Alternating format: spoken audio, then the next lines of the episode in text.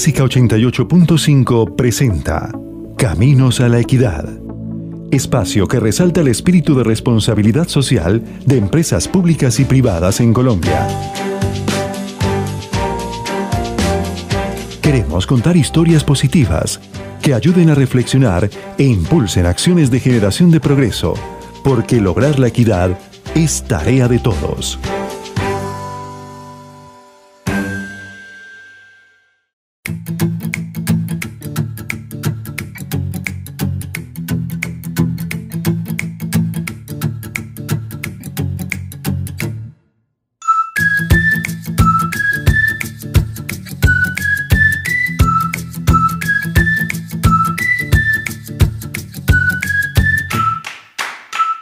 Cordial saludo, amables oyentes. Bienvenidos a nuestro espacio Caminos a la Equidad. Este es un programa institucional de la Fundación Carvajal. En el marco de la celebración mundial de la juventud, 12 de agosto, damos inicio a este tercer encuentro de la AFE. Hoy nos acompaña la doctora Isabel Mateo, directora de la Fundación Serena del Mar, quien será la moderadora de este espacio que tendrá como tema principal los jóvenes. Los invitamos a seguirnos en nuestras redes sociales como Colombia AFE, Fundación Carvajal y Clásica 88.5, haciendo uso del hashtag numeral conversando con la AFE, numeral Caminos a la Equidad. Doy la bienvenida a la doctora Isabel, administradora de empresas con estudio en dirección y liderazgo estratégico, con más de 10 años de experiencia en el sector turístico. Ha tenido a cargo la dirección del muelle turístico de La Bodeguita, donde obtuvo logros importantes como la construcción de la norma de categorización en timoneles para prestadores de servicio turístico marítimo, el posicionamiento de la bodeguita como único puerto de embarque del distrito de Cartagena y la puesta en marcha del proyecto RCE de Corpo Turismo. Vamos a iniciar entonces este panel hoy y le doy la palabra a la señora Isabel Mateo, directora de la Fundación Serena del Mar. Isabel, bienvenida a Caminos a la Equidad. Muchísimas gracias y mi nombre es Isabel Matiu y soy la directora de la Fundación Serena del Mar en la ciudad de Cartagena. Muy buenas tardes para todos. Muchas gracias por esta importante invitación a este programa y sobre todo abordar un tema tan importante para nuestro país. Hoy dedicaremos este espacio para conversar acerca de las iniciativas que se adelantan en materia de emprendimiento y empleabilidad para la juventud.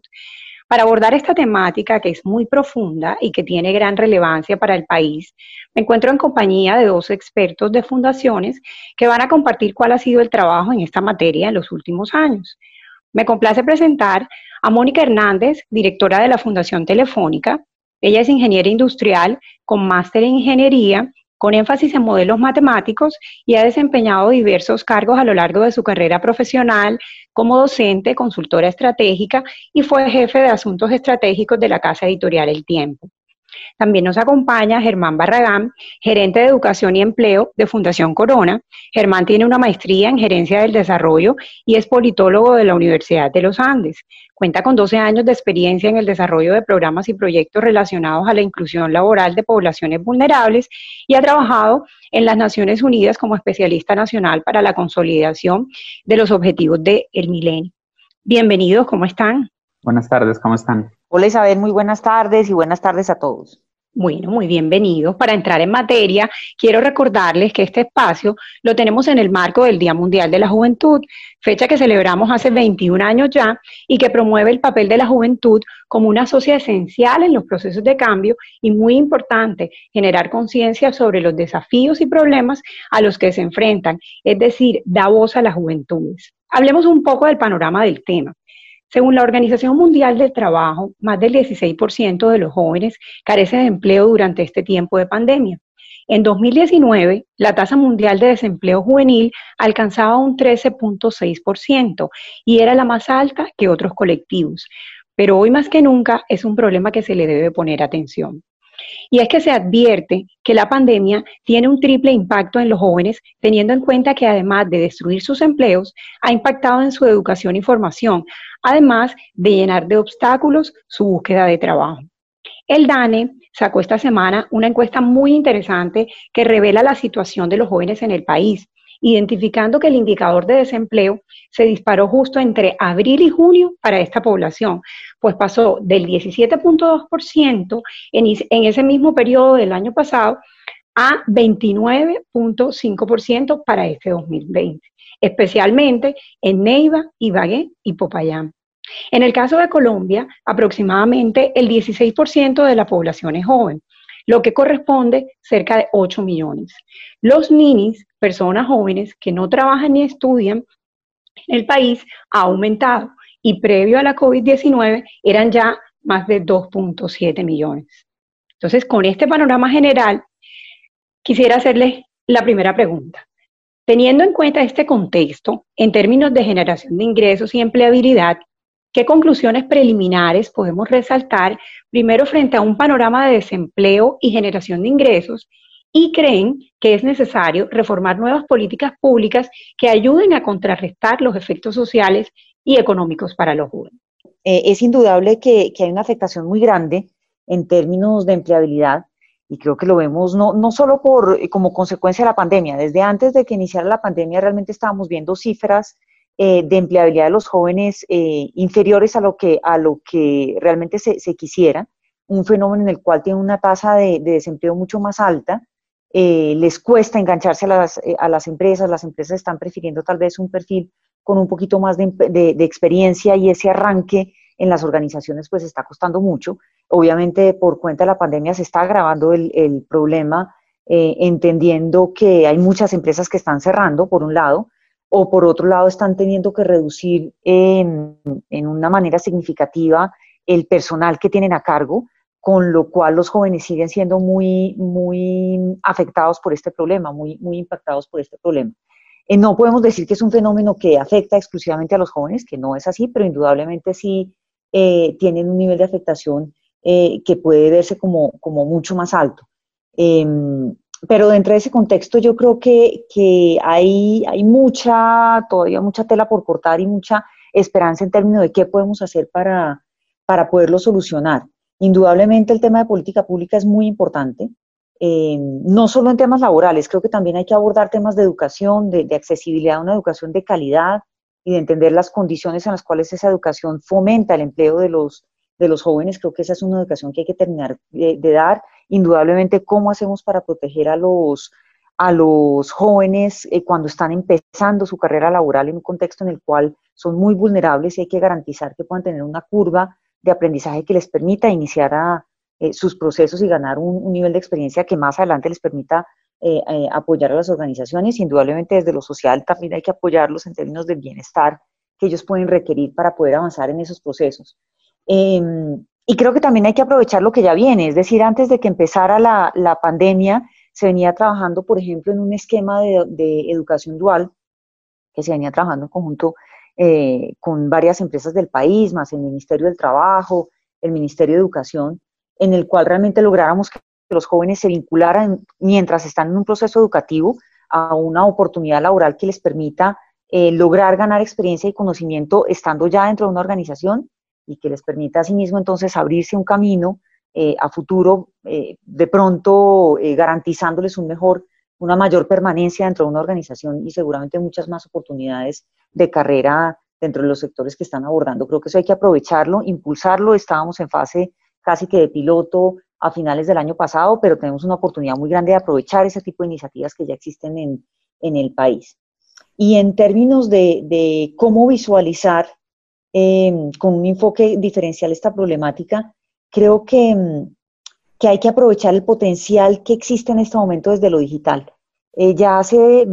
varios años venimos afrontando un cambio en términos de, cómo se desarrollan los trabajos, de, lo que necesitan las empresas para ser exitosas en este entorno en el cual necesitamos personas profesionales eh, que realmente tengan unas competencias diferenciales para ser exitosas en ese nuevo entorno. Ahora la pandemia lo que ha hecho es agilizar mucho ese proceso de, digitalización de, diferentes aspectos de la vida diaria, dentro de eso, por supuesto, todo lo laboral, eh, la educación también, temas de entretenimiento, em, pero, pero dentro de lo laboral todos los, sectores de la economía se han visto eh, afrontando una necesidad imperiosa de apropiarse de la tecnología para poder ser exitosos durante esta coyuntura que, que se ha extendido y seguramente se nos extenderá un, un tiempito más, eh, en la cual se requieren realmente profesionales que estén capacitados para ser exitosos bajo ese nuevo entorno. y ahí se están generando oportunidades realmente muy valiosas donde los jóvenes tienen que aprovechar eh, y sacar su máximo potencial. Nuestros jóvenes son la primera línea para poder eh, afrontar esos requerimientos y si ellos están realmente formados en, las competencias, en los conocimientos que se necesitan en este momento y tienen esas capacidades del siglo XXI para afrontar esos retos, realmente vamos a ser muy exitosos y va a haber un espacio en el cual aprovechamos ese potencial digital que ya tienen los jóvenes por su naturaleza, porque ya eh, ellos han nacido en un entorno mucho más digital que las generaciones anteriores y tienen una facilidad y una inclinación hacia ese tipo de temas que hace que para ellos pueda ser mucho más sencillo enfrentar estos retos y además tienen competencias propias de su edad, o sea, son muy innovadores, son muy creativos, se enfrentan eh, a, resolver retos de su entorno que, la verdad pueden ser soluciones de, corto o mediano plazo a, problemáticas muy complejas eh, de su entorno cercano. Entonces creo que, es el momento también para aprovechar ese tipo de cosas y no solo pensar además en, temas de, formarse para un empleo, sino también adquirir esas capacidades que se requieren para, para ser su propio empleador, para tener un emprendimiento. Y en ese sentido, pues hay otra serie de competencias que tendrán que desarrollar, pero, pero sobre todo fomentar en el país que esos emprendimientos se den desde lo local, que, que busquemos que nuestros jóvenes desde su entorno cercano, sea rural, sea un entorno lejano, eh, no tengan necesidad eh, de ir a las grandes ciudades a buscar un empleo o a buscar oportunidades productivas, sino que identifiquen esas oportunidades en su entorno cercano y a partir de la formación para el emprendimiento, esa preparación para ser emprendedores, puedan realmente hacer realidad esas nuevas oportunidades. Por supuesto, también trabajar de la mano con las empresas en esos mismos entornos locales para que los jóvenes eh, de sus mismas ciudades, de sus mismos municipios, sean quienes se preparen y se formen para llenar esos vacíos que tienen hoy en día en, lo que se requiere dentro de esas empresas, que a nivel local hay, necesidades muy puntuales derivadas de los sectores productivos que pueden ser más interesantes para cada, para cada región, eh, en las cuales es muy importante formar a los jóvenes. Creo que también hay, hay que hacer un esfuerzo muy grande en el país por articular al Ministerio de Educación con las instituciones de educación superior, entendiendo eso como universidades, instituciones tecnológicas, técnicas, eh, eh, instituciones como el SENA, en el cual realmente se articule un esfuerzo de formación para el empleo con lo que las empresas realmente están necesitando y demandando. Creo que ahí aún nos falta también trabajar un poco de manera conjunta para, para poder establecer un mapa de oportunidades que nos permita saber en qué se deben formar nuestros jóvenes y cómo debemos orientar esa educación para que realmente ellos tengan acceso a estas oportunidades eh, que probablemente no nos van a poder llenar eh, otro tipo de mano de obra que, tenga ya más experiencia o más años dentro del sector laboral, sencillamente porque se requieren competencias diferentes o capacidades diferentes. Y eso también va a requerir un cambio de mentalidad en las empresas, a mi modo de ver, y es porque em, las empresas tienen que entrar también a entender que la formación para el empleo no necesariamente está articulada alrededor de que el personal que contrate tenga un título profesional. Muchas veces lo que se requiere es formación Em, alrededor de un oficio que sencillamente se puede acceder a través de, una formación más corta, más expedita, más de corto plazo, que le permita a nuestros jóvenes también acceder a esas oportunidades en un periodo de tiempo mucho más corto y probablemente con una mejor remuneración. Muchas gracias, Mónica. Adelante, Germán. Pues en, reiteración de, todo lo que ha dicho Mónica, que, estamos completamente de acuerdo, yo quisiera resaltar tres puntos específicos. El primero es el tema de cifras y vale la pena que todos tengamos en cuenta la magnitud de los números eh, y la situación alrededor de los jóvenes, porque en esa medida las acciones, la ponderación de esas acciones y la medición para saber si estamos a la altura del reto, pues van a ser mucho más afinadas. Y, y sobre esto de las cifras quisiera resaltar tres aspectos muy específicos. El primero es que veníamos en una tendencia bastante negativa para los jóvenes, eh, a pesar de que llevábamos reducciones sostenidas en la cantidad de jóvenes que no estudiaban ni trabajaban, a los jóvenes que no accedían a educación y al empleo. Lo que logramos avanzar en 10 años hasta aproximadamente el 2015, lo perdimos en cosa de 3 años nada más. Y en el 2018 otra vez estábamos ya, 2019, en cerca de 2.900.000 jóvenes que no estudiaban ni trabajaban. Entonces ya la situación venía bastante complicada. Lo segundo es que efectivamente los jóvenes están siendo impactados, como todos, por esta situación. Y como bien decían en la introducción en las cifras, pues estamos hablando de que si comparamos solamente con junio del año pasado, donde el desempleo joven estaba en cerca de 17%, que ya era alto, pues eh, si hablamos de lo que fue el último reporte del DANE hace unos días de junio, estaba en casi 29%.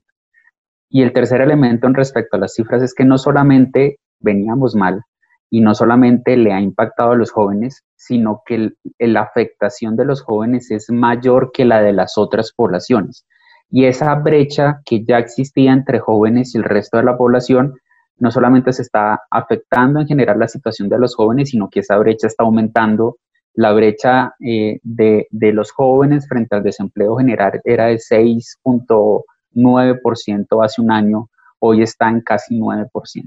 Entonces, lo primero respecto a las cifras es entender que esto representa un número muy grande de jóvenes y que en esa medida la contabilización que hagamos y las estimaciones que hagamos en términos de esfuerzos, proyectos, programas, resultados de política tienen que estar cercanos a esos números porque si no van a ser muy buenas intenciones que no van a lograr el impacto que en el fondo quisiéramos para estar a la altura de la dificultad que están enfrentándose los jóvenes. Lo segundo tiene que ver con eh, la proyección a futuro. Si bien necesitamos implementar una serie de medidas de emergencia muy rápidas en las que en muchos casos nos hemos quedado cortos y no hemos actuado con la celeridad de vida, esas, esas acciones de corto plazo tienen que tener una proyección de mediano y largo plazo. ¿Y por qué digo esto? Cuando hay crisis de, de, de, este, de este tipo, inclusive con magnitudes inferiores, la senda económica de los países suele recuperarse después de, de un año, año y medio, en donde medido por el PIB la economía empieza a parecerse a como estaba antes de la crisis. Sin embargo, el tema particular de empleo suele demorarse cuatro, cinco, seis años y en esta circunstancia en la que estamos con una magnitud tan alta de afectación, pues no sabemos. ¿Eso qué quiere decir? Que la situación no se va a resolver en los próximos meses. Estamos hablando de al menos cinco años con una situación muy difícil para los jóvenes que nos coincide justamente con bono demográfico cuando en proporción la mayor cantidad de población es población joven en edad productiva que está enfrentándose a un escenario muy difícil. Otro elemento de esa proyección es que lo que se ha medido en afectaciones anteriores de una magnitud menor, estiman que hasta por 10 años eh, resultan los efectos sobre las generaciones que se gradúan en estos años o que se desconectan del sistema educativo, en cuyo caso los efectos son mucho más prolongados. Estamos justo en el momento, por ejemplo, que empezaban las primeras promociones de Serpilo Paga. Muchos de los ejercicios que hemos invertido para jóvenes a través de Jóvenes en Acción, Familias en Acción en general y muchos programas locales están generando una serie de, de, números grandes de jóvenes preparados que se van a encontrar con un panorama completamente distinto. Y en esto tenemos que trabajar y lo que decía Mónica en términos, por ejemplo, de ajustar procesos de talento humano para que los perfiles de las vacantes requeridos en procesos de selección estén mucho más atinados y acotados a lo que puede el joven hacer y aportar a la empresa y no en unos niveles de escolaridad que a veces es, es una réplica de todas las vacantes, copiar y pegar y que en realidad no es lo que necesita la empresa para esas ocupaciones. Entonces, en términos de proyección, esto requiere una reflexión importante. Y lo tercero es en, en relación a las acciones. Y estas acciones, algunas desde política pública y algunas desde privados, tienen que, entre todas, contemplar una serie de medidas que en primer lugar nos ayuden a mitigar y a reconectar jóvenes que salgan del sistema educativo, porque ya es bastante grande la, deserción en Colombia en el sistema educativo, ya teníamos una brecha muy importante en términos de la cobertura que hoy lograba educación media, los últimos grados escolares, con la deserción como se prevé, lo que nos va a generar es una, un, un, grupo importante de jóvenes que van a ir a, a, a, pelear espacio en el mercado laboral, a pelear oportunidades económicas cuando deberían estar en la escuela. Y, lo, y mitigar la deserción y buscar la reconexión de aquellos que salgan es muy importante. Otro paquete de, de acciones,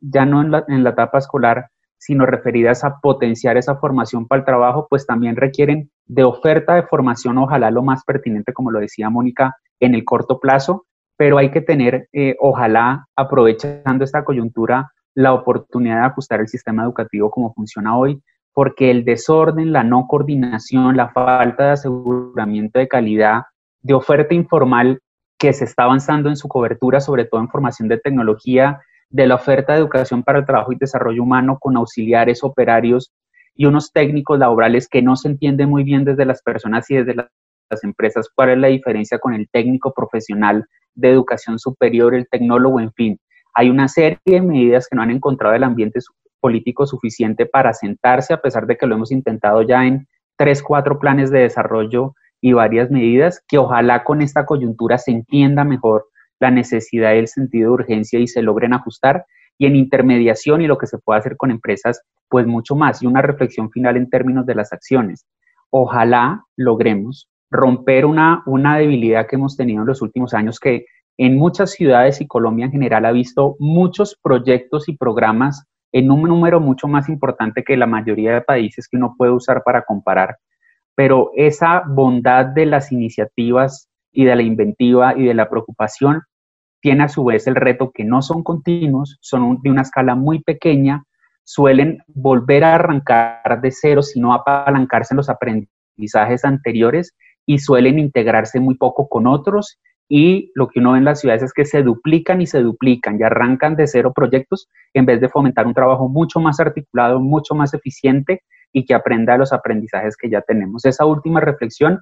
porque vemos que a partir de la pandemia muchos actores se han involucrado o han querido ampliar sus acciones respecto a las necesidades y esta agenda, pero en la medida que eso no trabaje de una manera más coordinada y continua y partiendo de lo que ya sabemos, de lo que ya se ha medido, de la evidencia, por ejemplo, lo que ha hecho Fundación Carvajal en las mediciones que ha hecho con Felipe Barrera y Harvard recientemente para ver la importancia a mediano y largo plazo de potenciar habilidades socioemocionales en programas de formación para el trabajo. Ese tipo de cosas tienen que ser nuestro punto de partida o si no vamos a desperdiciar en el mejor sentido muchas buenas intenciones y muchos recursos en los próximos años. Muchísimas gracias, Germán. Yo rápidamente les cuento que la pandemia del COVID-19 efectivamente ha tenido graves repercusiones económicas y sociales en todo el mundo,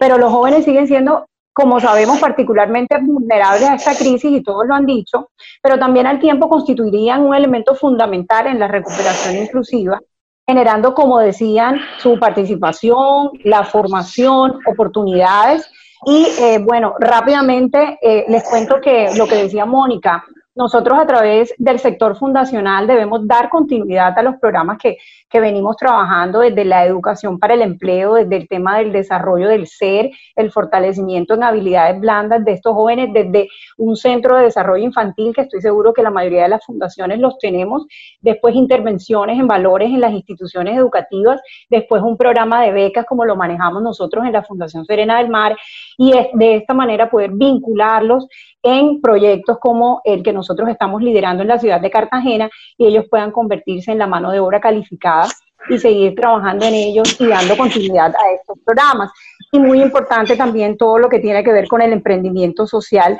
juvenil que puede contribuir al propio desarrollo de la juventud y, ayudar a, por supuesto, acelerar la aplicación de los ODS. Bueno, muchísimas gracias eh, por sus intervenciones, eh, por temas de tiempo. Tenemos que em, culminar el programa de hoy, pero quedamos eh, bastante conectados con el tema, hay mucho por seguir trabajando y le daremos continuidad a este espacio. Pero para poder cerrar este, esta intervención del día de hoy, quiero compartirles rápidamente unas conclusiones de Mónica Germán y de lo que yo les comenté hace un momento en cuanto a esta primera respuesta que, nos invitaba a ver un panorama general. Y es muy importante, hay unos resúmenes con relación a eh, la dificultad de los jóvenes para engancharse en las empresas, las empresas hoy en día prefieren, digamos, la experiencia, todo el tema de la pandemia del COVID-19, las graves repercusiones económicas y sociales que ha tenido particularmente eh, en el tema de la juventud, eh, dar continuidad al tema de los procesos desde el sector privado, la esperanza que, tenemos en ellos y lo que podemos hacer eh, con ellos, que es muy importante, el apoyo en términos de bienestar, em, fomentar el emprendimiento desde lo, desde lo local, que es muy importante, el esfuerzo por, digamos, articular eh, tanto el Ministerio de Educación con la academia, con las empresas que están requiriendo y demandando, digamos, perfiles, seguir trabajando en todo lo que tiene que ver con la educación para el empleo, seguir enganchando a los jóvenes con un cambio de mentalidad, de formación alrededor de un oficio, digamos, hablábamos hace un momento de que las empresas hoy en día no tienen que estar buscando el profesional, sino una formación, digamos, específica de una actividad, de un oficio, y así vincularlos, eso es una oportunidad para generar empleo, la importancia de las cifras de impacto y de poder, digamos, alcanzar esas cifras y poder proyectarlas para lograr y que esto no se convierta, digamos, en un tema paliativo, sino en una transformación social en los impactos, digamos, que debemos tener con los jóvenes. Entonces es un tema muy interesante y bueno, eh, esto ha sido como, como todo por hoy y le daremos continuidad en, en otro espacio. Muchísimas gracias. Gracias Isabel por eh, esa moderación en el día de hoy, en este tercer programa de la AFE. Gracias a nuestros invitados, a Mónica Hernández y a Germán Barrajam. Y la invitación para nuestros oyentes para que estén con nosotros en sintonía dentro de ocho días. Clásica 88.5 presentó Caminos a la Equidad, espacio que resalta el espíritu de responsabilidad social de empresas públicas y privadas en Colombia. Contamos historias positivas que ayudan a reflexionar y a impulsar acciones de generación de progreso, porque lograr la equidad es tarea de todos.